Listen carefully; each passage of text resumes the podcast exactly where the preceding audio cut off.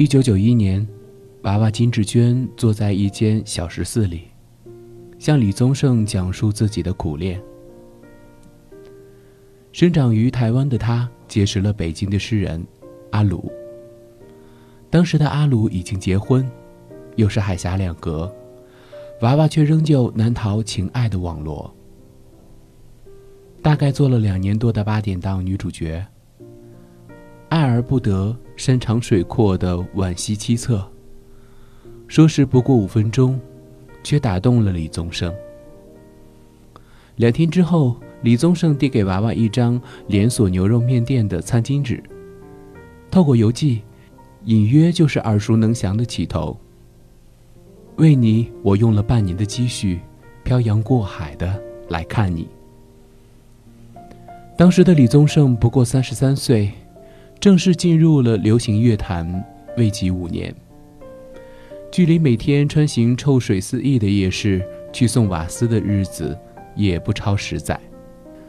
但论落笔的准确与生动，李宗盛的才具已经卓然不群。通讯靠写信，机票抵万金的年月，距离不为是心理的壁障，也是物质的天战。一次漂洋过海要有万全准备，所费未必是天文数字，对普通的人而言，却意味着半年的积蓄。以此比照，才凸显情意绵长。相应的，忐忑也好，期许也罢，因为郑重关于别后重逢的想象，也都在无数次的揽镜自照里。哪怕见面时的呼吸，都要反复练习。言语从来没能将我的情意表达千万分之一。为了这个遗憾，我在夜里想了又想，不肯睡去。据娃娃的回忆，看到这一段歌词，第一反应是李宗盛是不是有装监视器在我旁边？任浓情蜜意的裹挟，想必很多人都有过言之不及的苦恼。遣词造句不仅为表达，更有分寸的关切。说多了怕对方误解，说少了又唯恐心悸难以静诉。尤其是无从朝夕相对。有限的通话与传情的信集，就更力求完美，以至于爱如此满意，令言语越显贫乏，思来想去，辗转难眠。一念既出，重山无阻，是眼下才有的执着。在书信和电话维系的感情里，人心的飘忽善变，难免要放大，但。爱的奇妙也在于山盟海誓，在旁观者看来不值一晒，对当事人却有万圈萦怀。哪怕只言片语，在孤单寂寞时刻都是最温暖的寄托。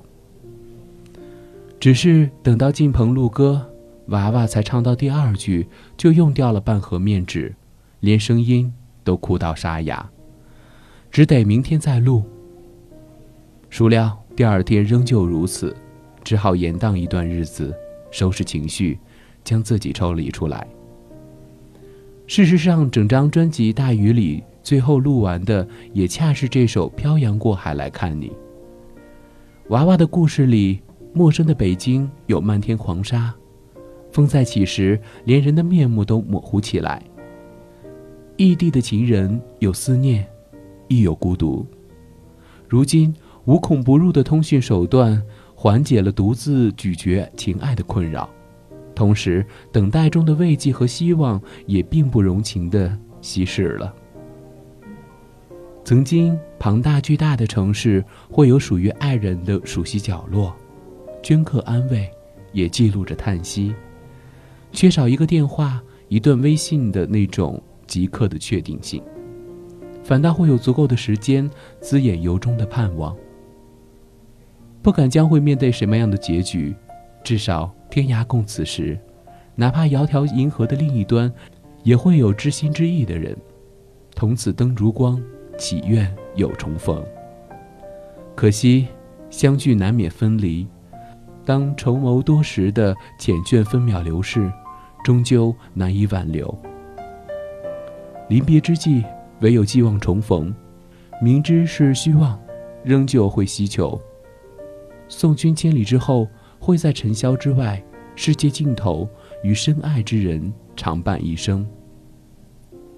如今坐地日行八万里的地球村，恐怕很难还原当日的异地思慕。但有一点是相通的，距离总意味着捉摸不定，并不全然在握的情感。也会有更多机会，体味人心的地迁。至于变好或者变坏，看成长，也看缘法。漂洋过海来看你发行之后，激起千层浪。娃娃吃饭时碰到一个女服务生，她就特别来跟我说：“我要谢谢你这首歌，我现在做这个工作就是要存钱，或许去看我的男朋友，或许漂洋过海来看你的拔苗背后有越加重要的深意。爱是筹措，是自省，是长相思，是生死别离。凡此种种，笑与泪，苦与悲，说到底。”爱是甘愿，是值得。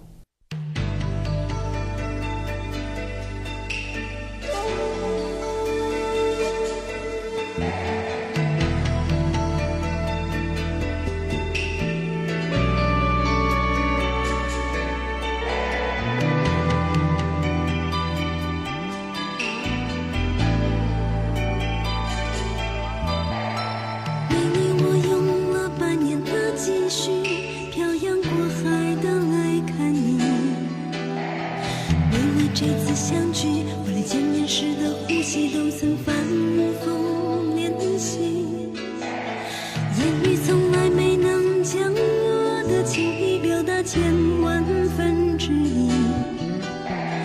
为了这个遗憾，我在夜里想了又想，不肯睡去。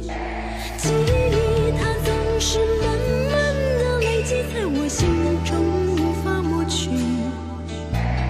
为了你的承诺，我在最绝望的时候，都忍着不哭泣。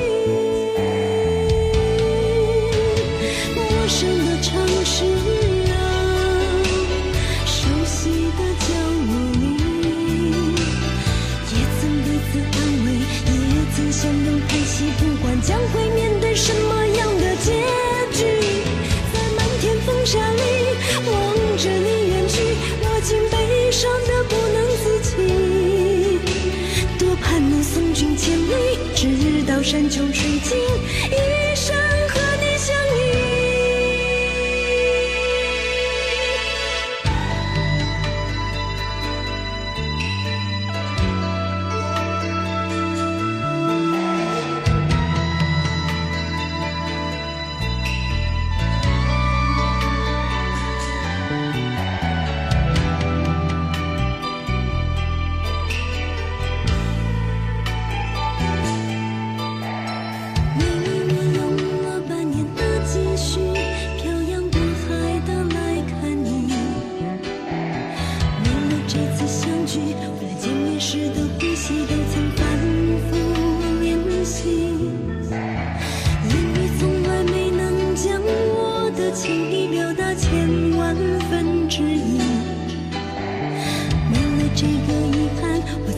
想了又想不肯睡去。记忆它总是慢慢的累积在我心中无法抹去。为了你的承诺我在最绝望的时候都忍着不哭泣。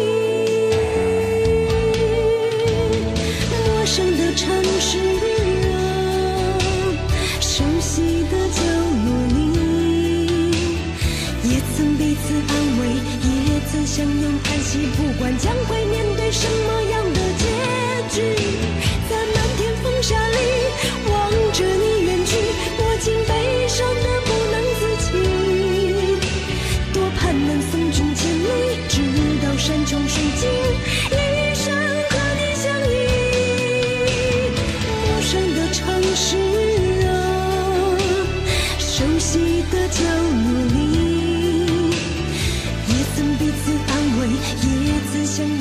不管将会